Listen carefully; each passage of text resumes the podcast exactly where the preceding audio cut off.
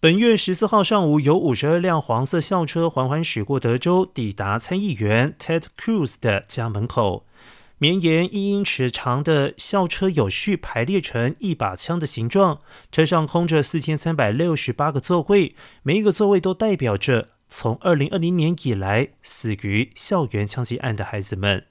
艺术家 Oliver 以及他的妻子 Patricia 在二零一八年的 Parkland 枪击案中失去了他们的儿子。而他们也是这一次活动的发起人，希望能够通过非传统的方式来打击枪支暴力。他们表示，全美步枪协会 NRA 把钱放进了那些人的口袋里，光是 Ted Cruz 就从 NRA 获得了数十万美元，这也是事情一直没有进展的原因。而这种情况必须停止，我们的领导者必须把生命置于他们的利润之上。